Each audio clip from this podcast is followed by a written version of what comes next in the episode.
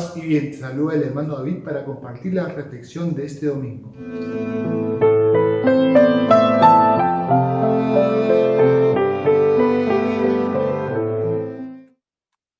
Paz y bien. Estamos celebrando la ascensión de nuestro Señor Jesucristo al cielo. Estamos prácticamente a una semana de Pentecostés. Y si bien todavía en tiempo de Pascua nos hace recordar que Cristo venció la muerte con la resurrección, ahora nos indica a dónde vamos en la resurrección. Y es que en este contexto que estamos viviendo, en la cual nos familiarizamos con la muerte, muchos se preguntarán, ¿y después de esta vida a dónde voy?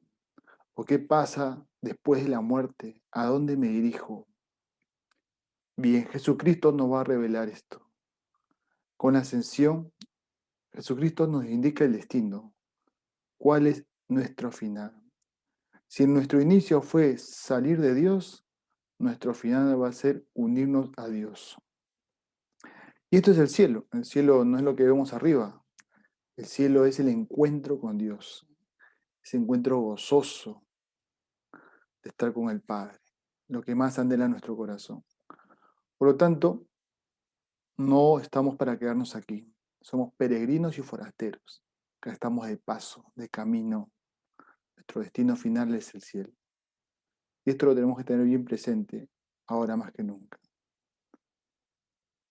Pero mientras nos quedamos, ¿qué tenemos que hacer?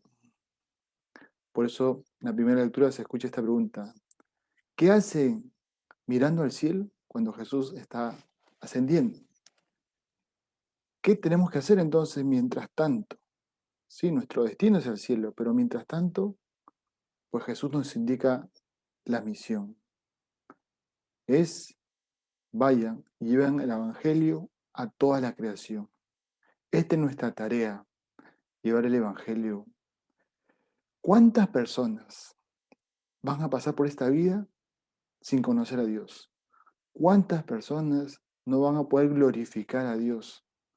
¿Cuántas personas no van a conocer ni saber nada de su amor, y de lo que hizo por ellos. Por eso la importancia de la evangelización, pues Dios, que mandó a su Hijo Jesucristo y murió por nosotros, no puede ser una muerte en vano. No sería justo que mucha gente pase por este mundo sin haberlo conocido ni haber oído nada de él. Entonces nosotros tenemos esta misión de dar a conocer a Jesucristo. Y esta es la misión de la iglesia. La misión de llevar a conocer nosotros primero y también con los que estamos al encuentro con Jesús, a conocer a este Jesús maravilloso que nos da el sentido de la vida y que nos hace abrir nuestro corazón para acoger a todos. ¿no?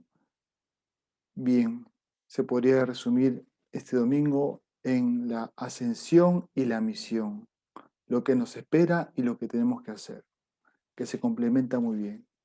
Que Dios nos bendiga y nos conceda la gracia, por intercesión de nuestra Madre Virgen María, de prepararnos también para Pentecostés.